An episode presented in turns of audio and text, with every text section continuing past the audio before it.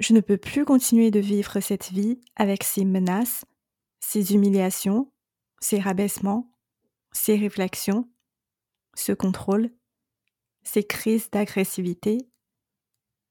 Il faut que je parte. Donc, en gros, c'est le manque de respect total de la part du mari. Alors, en face d'un mari qui ne nous respecte pas, comment on doit réagir? Qu'est-ce qu'on peut faire pour euh, se faire respecter? Non seulement par notre mari, mais aussi par tous les gens qui nous entourent.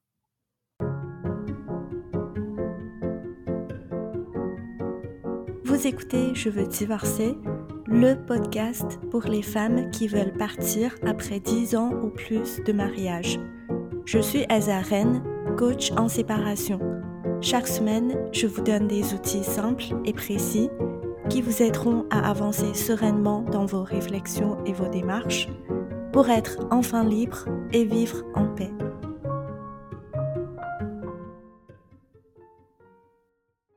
Bonjour, vous écoutez l'épisode 8 Comment se faire respecter Je voudrais parler de ça cette semaine parce que j'ai vu beaucoup de messages passer sur les réseaux sociaux, publiés par les femmes, qui parlent de la façon qu'elles se font traiter par leur mari.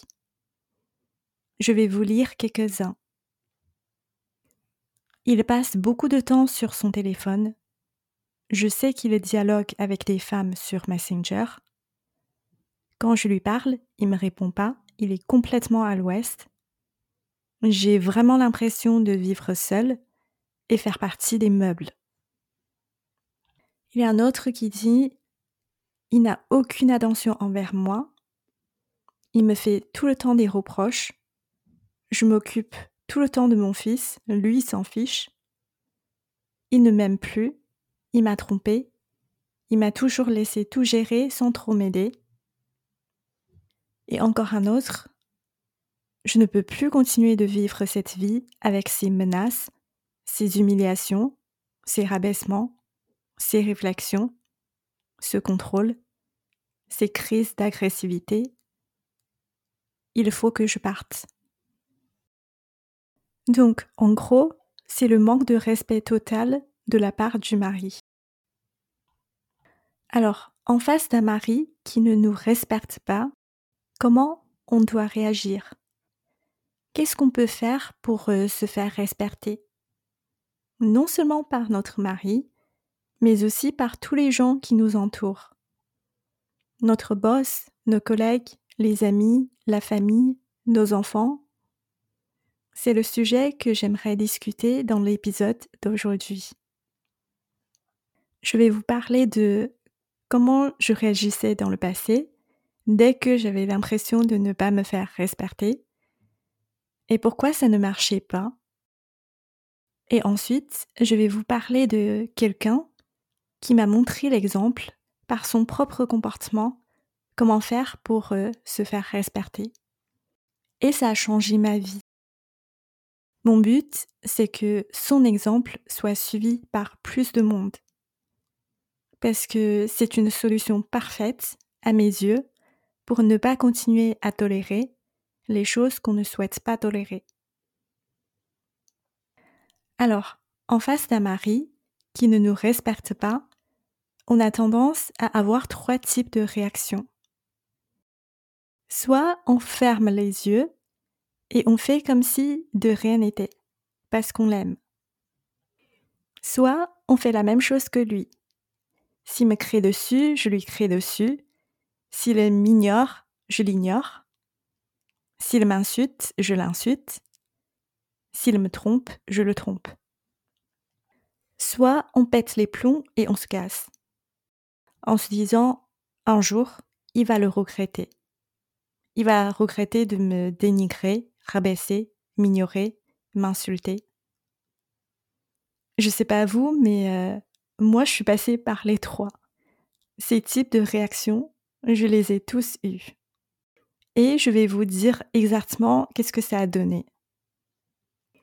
Dans le premier cas, si on ferme les yeux à chaque fois pour éviter le problème, pour éviter les conflits, il y a une sorte de ressentiment, de rancœur, d'amertume qui s'accumule à l'intérieur de nous et ça va détruire petit à petit le sentiment, l'amour qu'on a pour cette personne. Que ce soit notre conjoint, notre mère ou notre enfant, c'est la même chose. Si on tolère les comportements irrespectueux en espérant d'avoir une bonne relation, au fil des ans, l'amour qu'on leur porte risque de se transformer en rancœur. Dans le deuxième cas, c'est de riposter. Et ça, c'est ce que je faisais le plus souvent dans le passé. Je le fais encore parfois maintenant, je dois dire. J'ai l'impression que c'est une réaction la plus naturelle chez moi. Tu me parles pas, je te parle pas. Tu me détestes, je te déteste. C'est comme une vengeance. On peut se sentir bien en faisant ça. Ça fait du bien en fait. Le problème, c'est que en faisant ça, alors un, ça ne règle pas le problème. C'est pas parce que moi je commence à crier qu'il va arrêter de crier. C'est souvent le contraire. Si je commence à crier, lui, il va crier encore plus fort. Si je commence à l'insulter, il va m'insulter encore plus. Ça fait remonter la tension, les conflits, et ça devient une guerre que personne ne peut gagner. 2.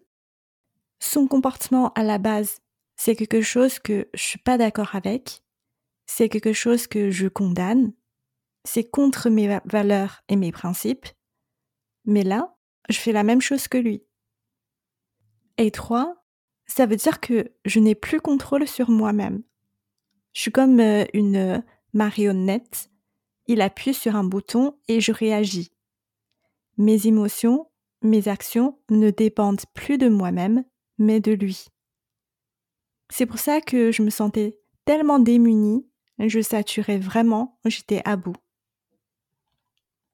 Alors, à force de fermer les yeux et éviter le problème, ou de riposter, je pense qu'on s'oriente forcément vers la troisième réaction, c'est de se casser, de partir, de supprimer cette relation de sa vie pour toujours. Alors, si vous pouvez le faire et vous avez une raison qui vous plaît, faites-le. Sincèrement, je ne pense pas que ça vaut la peine de garder et d'entretenir toutes les relations qu'on a dans sa vie. Mais parfois, ce n'est pas possible de faire ça. Ou on n'a pas vraiment envie de faire ça. Parfois, malgré tout ce qui se passe, on n'a pas envie de quitter la relation. Ou euh, si on a des enfants, même si on veut divorcer, on ne veut pas vraiment couper le lien avec son ex, parce qu'on aura toujours ce projet en commun, c'est d'élever les enfants. Dans ces cas-là, il est important d'apprendre comment se faire respecter tout en sachant qu'on n'a aucun contrôle sur l'autre, sur comment il va se comporter.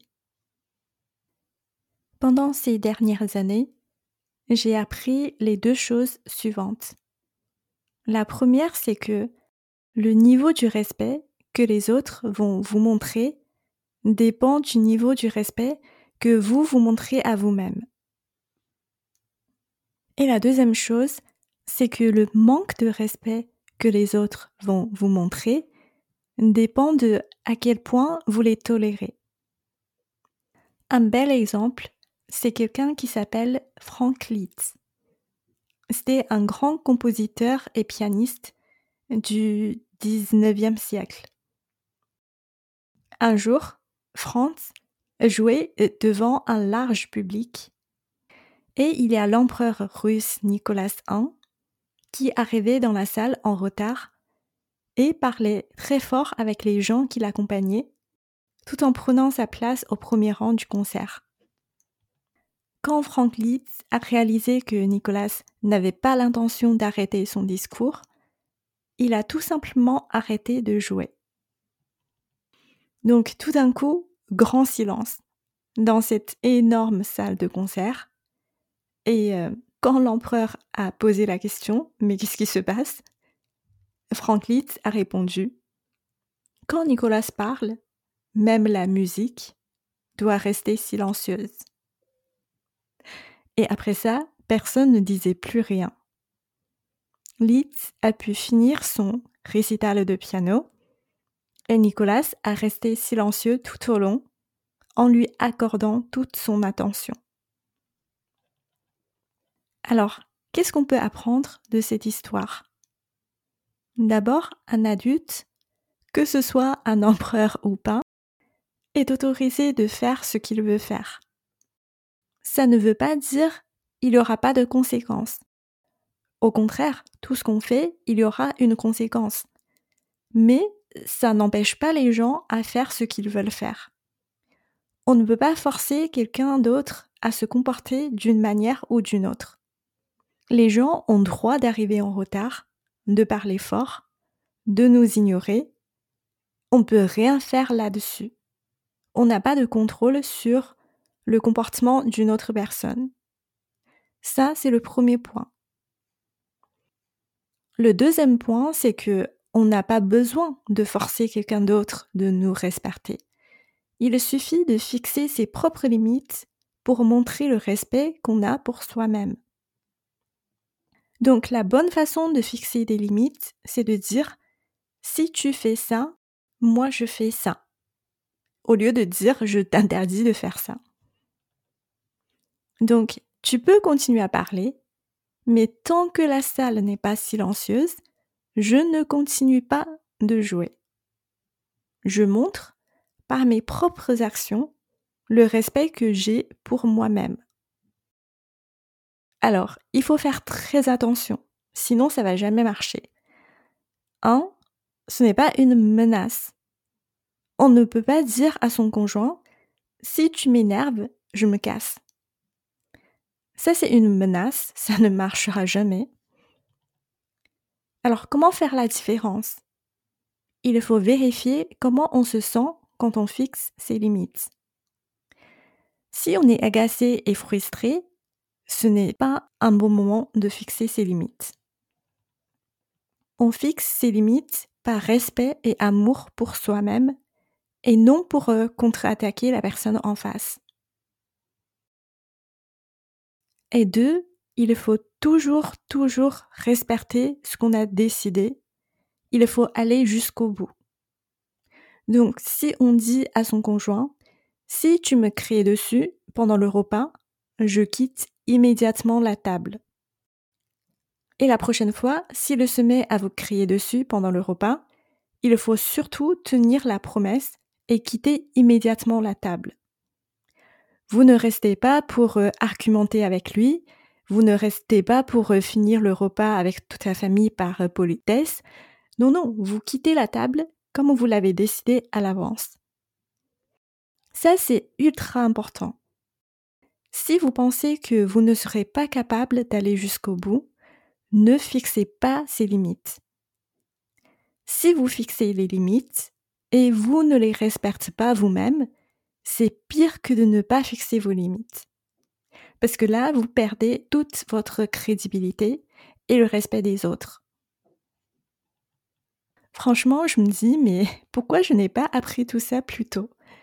J'ai perdu tellement de temps, d'énergie à essayer de changer le comportement de mon ex, alors qu'il suffisait de fixer mes propres limites. À l'époque, moi j'avais fait la, la chose qu'il ne fallait surtout pas faire, c'était la conduite accompagnée avec mon ex. Comment il me criait dessus dès qu'on se retrouvait dans la voiture et que je commençais à conduire. J'ai pleuré je sais pas combien de fois, je m'étais tellement énervée contre lui. À chaque fois, il s'est excusé, il a promis de rester calme avant de recommencer dès qu'on monte dans la voiture. Ce que j'aurais dû faire, c'est tout simplement de lui dire Dès que tu me criais dessus, je quitte la voiture. Donc, je ne veux pas t'empêcher de crier, tu as droit de faire ce que tu veux, mais moi, je ne serai pas là. Et c'est tout. Je n'ai pas besoin d'être agacée, je n'ai pas besoin de raisonner avec lui, je n'ai pas besoin de pleurer, je m'occupe de mes comportements, je m'assure que moi, je me respecte dans toutes les situations où je me trouve. Je ne peux pas contrôler les autres, je ne peux pas contrôler les circonstances, mais je peux toujours contrôler mes propres pensées et comment je réagis. Pour terminer, je vais rappeler les éléments principaux qu'on avait évoqués aujourd'hui. Alors, comment se faire respecter? Il faut arrêter de tolérer, de fermer les yeux et éviter le sujet. On pense qu'on est en train de protéger cette relation, alors que, en réalité, on est en train de la détruire. Il faut aussi arrêter de toujours essayer de contrôler comment doit se comporter l'autre parce que tout simplement, ça ne marche pas, et on finit par se sentir agacé, frustré et démuni. Il faut fixer des limites, par amour et respect de soi-même, et décider à l'avance exactement ce qu'on allait faire quand quelqu'un se comporte d'une façon qu'on ne veut pas tolérer. Et si ça se reproduit, on s'assure d'aller jusqu'au bout de ce qu'on avait décidé de faire. J'espère que ça vous a aidé, j'espère que ça vous a plu. Je vous souhaite toute une très belle journée et je vous dis à la semaine prochaine.